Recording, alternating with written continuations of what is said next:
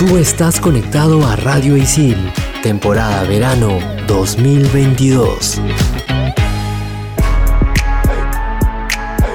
¿Sabías que antes de convertirse en un éxito mundial de Netflix, esta serie se emitió en el canal de televisión español Antena 3 y fue considerada un fracaso? Hoy en Explícame esto, La Casa de Papel. Bien, para terminar la clase, ¿alguna pregunta, chicas y chicos? Sí, yo. ¿Es mejor el vacío de la vida o la vida eterna después de la muerte? Ajá. Yo tengo otra. ¿Vivimos en un sistema económico y social de esclavitud moderna? Ok. Si existen las realidades paralelas, ¿cómo sabemos si estamos en la realidad o la paralela? Ya. Mm. Y cuando quieres dejar de pensar en algo, ¿estás pensando en dejar de pensar en algo? ¿Qué? ¿Qué? Bueno, estoy seguro que para todo esto hay una explicación. ¿O no? Aquí empieza. Explícame esto por Radio Isil.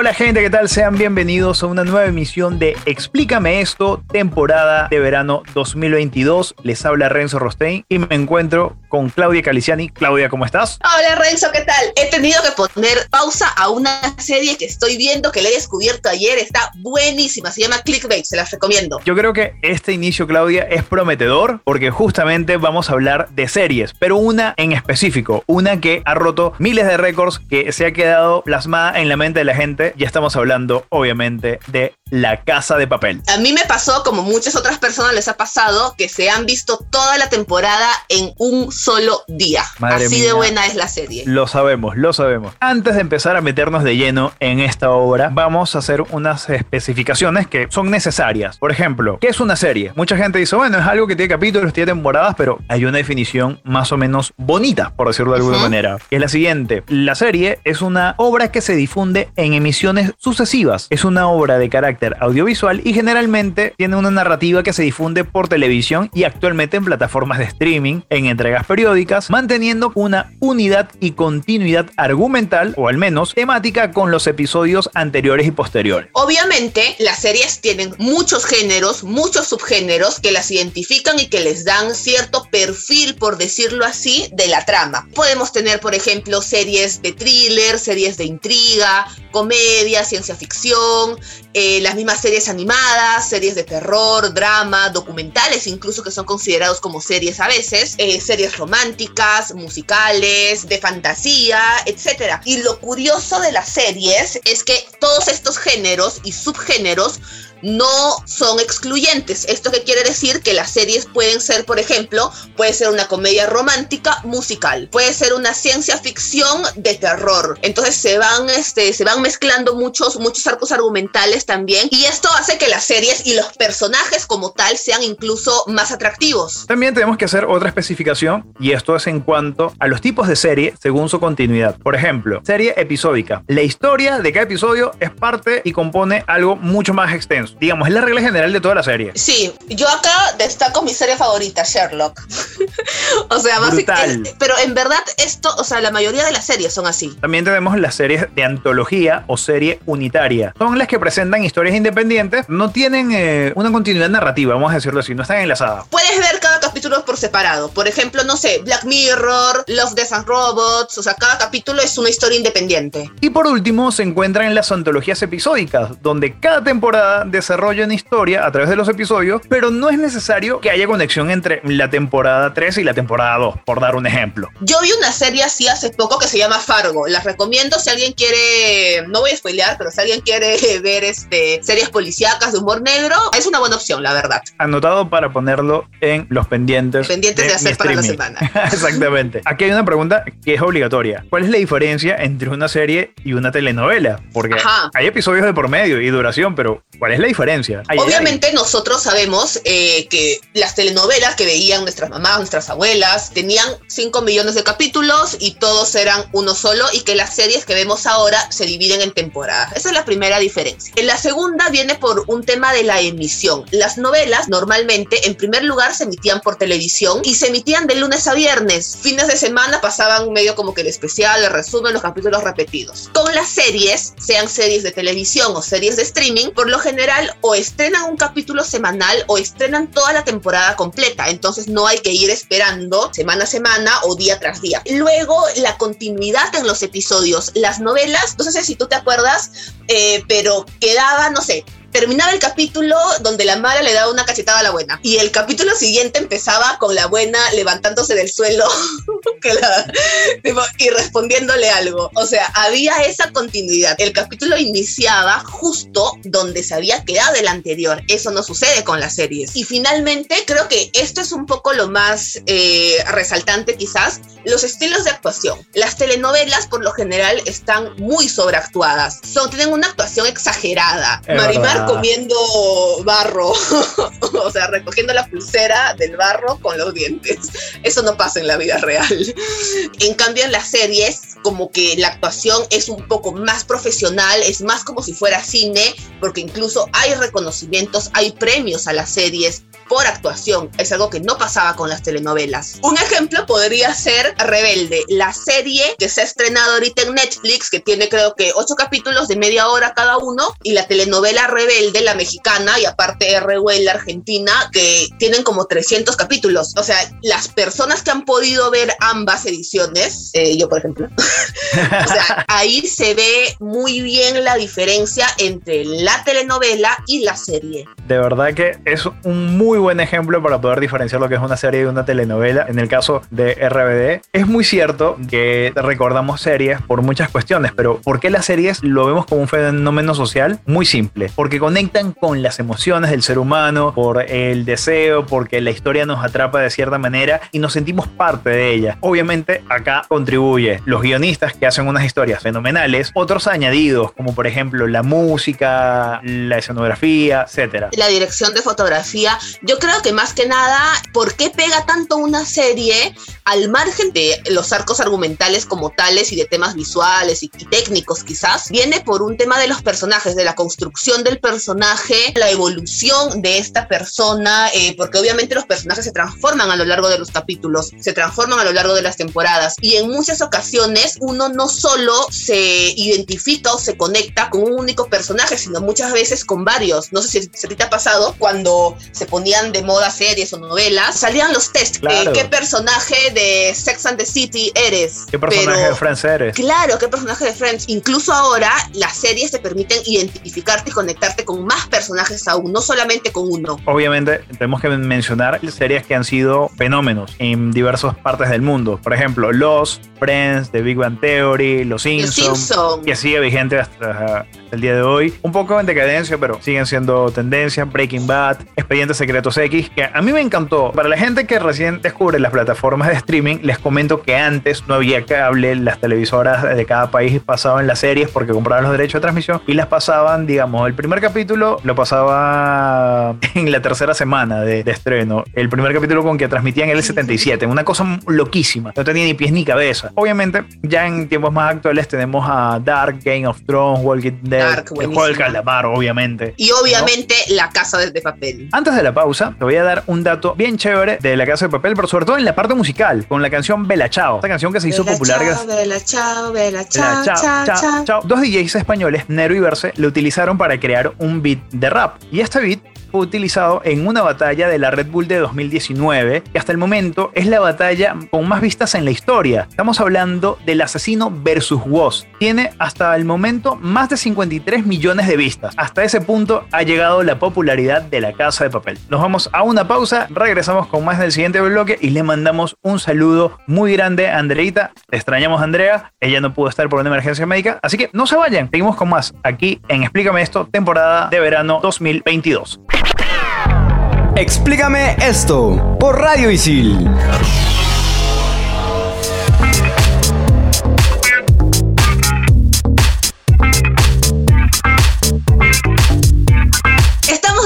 Explícame esto por Radio Isil en este programa en el que estamos hablando de lo que es la casa de papel. Y ahora llega el momento de la frase filosófica que hoy está patrocinada por Tokio. Abro comillas. Soy más bien de huir en cuerpo y alma. Y si no puedo llevar mi cuerpo, al menos escape mi alma. Refrase, cierre de la, de la quinta temporada. No voy a spoilear más, pero aviso que este bloque viene con spoilers y que también tenemos más frases en nuestro top 5. Así que no se lo pueden perder. Renzo, ¿por qué crees que la Casa de Papel fue el fenómeno mundial que no solamente que ha sido, sino que aún es? Como lo dijimos antes, ¿por qué las series llegan a alcanzar ese, ese nivel de fama? Por la conexión que hay con los personajes y con la historia. Y creo que la idea de un robo a un banco que no era robo, pues resultó atractiva para mucha gente. Y sobre todo el desparpajo de los personajes. El profesor me parece un adelantado a todo, siempre un paso por delante de, de los problemas. Y Berlín, yo no sé si la gente lo odia, pero a mí me parece el tipo más espectacular de la vida. O sea, es muy curioso porque, o sea, incluso los mismos productores en los especiales que hay sobre el rodaje de La Casa de Papel y demás, incluso el mismo actor Pedro Alonso, que en una entrevista él dijo que se había un poco como que sorprendido porque a pesar de que era un personaje con una imagen un poco no tan positiva, quizás medio despreciable en algunas acciones y en algunos y en algunas formas de pensar, eh, la gente lo amaba. O sea, era un tema de que todo el mundo amaba a Berlín, me incluyo. Normalmente uno podría pensar o quisiera pensar que los personajes que tienen más llegadas son quizás los personajes los, los buenos, los que hacen todo bien y qué sé yo. Pero re- realmente no es así y algo muy curioso de los personajes y que también creo que por eso han pegado tanto es que eh, ninguno es 100% bueno, ninguno es 100% malo, como sí está estereotipado en las telenovelas, por ejemplo. Acá todos los personajes tienen ambas cosas, tienen sus momentos y tienen sus historias y tienen sus por qué actúan de tal o cual forma. Yo creo que la casa de papel fue el reflejo de humanizar, eh, mejor dicho, la mejor forma de humanizar a gente que tenía nada que perder en una Ajá. acción, digamos, no tan noble, que es asaltar un banco. Y justamente toda esa evolución de los personajes, todos esos matices de la historia de cada uno, es gracias a toda la creatividad del guionista principal, que es Alex Pina, que también es uno de los creadores, y el equipo que son como nueve guionistas, creo, en el que incluso hay una cosa muy interesante, y es que los capítulos, principalmente de las últimas temporadas, se van escribiendo conforme va el rodaje. No hay un guion preestablecido ya completo, sino según lo que va pasando, ellos van medio como que improvisando y van lanzando las ideas y van haciendo los giros en la historia. De verdad que hay un nivel de producción bastante bueno y es una apuesta un poco arriesgada. Alex Pina de verdad me parece que ha hecho una historia muy buena. Jesús Colmenar también ha contribuido y Coldo Serra, que es otro de los guionistas, brutal. Acá una recomendación a, todas las personas que son amantes de la fotografía. El Instagram de Coldo Serra es lo máximo. Es lo caso, todas las fotos que hay son fotos en blanco y negro de del rodaje de la serie a lo largo de las cinco temporadas, pero como también estamos ya en, las, en la quinta temporada al menos, en un escenario medio así como que de guerra, las fotos, o sea, parece que el tipo se ha ido a la guerra y ha tomado fotos, literalmente. Son muy buenas, síganlo, Coldo-Serra, algo así es. También es importante mencionar la parte de- del reparto. Obviamente no podemos olvidarnos de Álvaro Morte, Úrsula Corberó, que por cierto es su personaje, es un- una especie de homenaje, o mejor dicho, está referenciado en Matilda de la película El Profesional, con donde sale Natalie Portman. Sí. Es una muy buena referencia. Y por supuesto Pedro Alonso, nuestro querido y estimado Berlín, que por cierto va a tener su spin-off. al 2023 próximamente. Y parece que también otros personajes van a, parece que cada personaje va a tener su spin-off. No se sabe, está por confirmar, pero al menos el de Berlín llega sí o sí 2023. Ser una serie tan afamada ha hecho que esta producción sea nominada a varios premios y obviamente ganar algunos. Por ejemplo, en el 2020 los premios Platino, donde se llevaron Mejor Teleserie, Mejor Actor y Actriz de Reparto. Claro, por Nairobi. Por supuesto. Bueno, después vamos a hablar de la muerte de los personajes porque esto es impresionante. Y por supuesto en el 2018 se llevaron el premio Fénix a la mejor serie. Yo quiero hablar de las muertes. Para mí son los, son los, son, son los momentos más, este, o sea, no sé si, si impensados, porque en algunos casos medio como que te las ves venir. Por ejemplo, la, la muerte de Oslo se veía venir un poco, porque ya eh, uno de los rehenes le había dado con el extintor en la cabeza, entonces el tipo estaba medio vegetal. Entonces, como que por lógica no iba a salir vivo. Y bueno, ya pasó lo que tuvo que pasar, Helsinki te amamos y ya. Pero por ejemplo, la muerte de Nairobi, o sea, eso no se la vio venir nadie, pero nadie. Más impresionantes de la historia. Incluso fue trending topic. Creo que fue uno de los más grandes trending topic que produjo La Casa de Papel. Cuarta temporada, Gandhi en, en plena acción y el disparo hacía sangre fría Perdón, perdón, spoilea, spoilea, Sí. spoilea. Y luego el 2 por 1 de Tokio y Gandía con las granadas. Volaron los dos y medio, medio ejército de, de Sagasta. Pasando ya, eh, ¿alguna otra muerte que quisieras destacar? Berlín, definitivamente. Berlín fallece. eh, ¿Decimos cuándo fallece o no? No vamos a spoilear, no vamos a spoilear, pero. Mira, eh, para mí ya pasó, ya pasaron muchos años, no es spoiler. No, pero igual, Este- igual. eh, yo me quedé, me quedé en shock. Me acuerdo, yo le estaba viendo, era medio como que madrugada, y fue como que medio dije como que, no. O sea, no sé si ya se esperaba. Sentí que Pero murió algo dentro de mí. Bueno, vamos eh, ahora, vamos a cambiar un poco el tema. Ya no hablemos tanto de momentos lú- lúgubres, sino de datos curiosos, esas cositas muy extrañas de la casa de papel que en realidad todo buen fanático debe saber. Y si quieres ser parte de la banda, pues obviamente también tienes que saberlo. Empezamos diciendo que el piloto de la serie, para que quedara perfecto, tuvo que ser grabado 52 veces. Por eso el nivel de calidad de la serie. Y, y no solamente eso, para la quinta temporada se confeccionaron 500 trajes rojos, aproximadamente 8 piezas, 8 cambios para cada uno de los personajes, incluidos los rehenes, los dobles y demás. Creo que el negocio que vendía la tela se hizo millonario, nada más esa temporada. Bueno, y las otras también. Sobre el botín de la casa de papel. Se produjeron 6.000 lingotes y se imprimieron un millón de billetes de 50 euros. Todo esto para ser lanzados por las calles de Madrid. Y acá yo te cuento algo que probablemente no sabías. Justamente cuando ruedan esta escena, que es el inicio de, de temporada, donde vienen los billetes y demás, en Madrid empezó a llover. Oh, por Dios. Entonces todos los billetes se mojaron. O sea, los billetes que caían al suelo se mojaron y tuvieron que recogerlos todos, secarlos y volverlos a usar al día siguiente que volvieron a rodar. Cuando la naturaleza atenta contra la grabación. Y también, hablando de rodaje, en estas cinco temporadas de La Casa de Papel, eh, si bien es cierto, solamente se han hecho dos atracos, se han contabilizado más de 2.000 minutos de series. Bastante tiempo en realidad. O sea, yo he, yo he gastado 2.000 minutos de mi vida viendo, viendo La Casa de Papel. Sin contar que me vi la quinta temporada dos veces. Ya hablando de los 2000 minutos, que son más de 41 episodios. ¿Y por qué digo este número? Porque a lo largo de 41 episodios, la producción ha logrado que este botín de la casa de papel sea resguardado por un total de 275 armas de todo tipo que usan los personajes de la serie. No se despeguen de Explícame esto. Volvemos ya en el siguiente bloque con el top 5. Explícame esto por Radio Isil.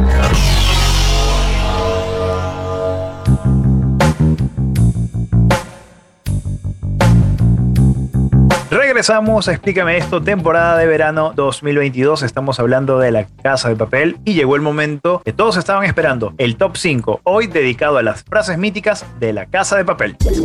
Top 5. Top 5. Top 5. Hay gente que estudia años para ganar un sueldo de porquería. Nosotros solo vamos a estudiar 5 meses. El profesor. ¿Cuántos años me hubiera borrado? Nueve años y medio me hubiera borrado. Un saludo para toda esa gente que tiene dos carreras. Top 4. Tú tienes que ser libre y valiente, porque créeme, se necesita más valor para el amor que para la guerra. ¿Quién lo dijo? Obviamente, Helsing. ¿A quién se lo dijo? A Nairobi. Un saludo a todos aquellos que no se atreven a declarársele a su crush. Mano, pregunta. Lo peor que te puede pasar es decir, manda con todo. Si no le preguntas, nunca lo vas a saber.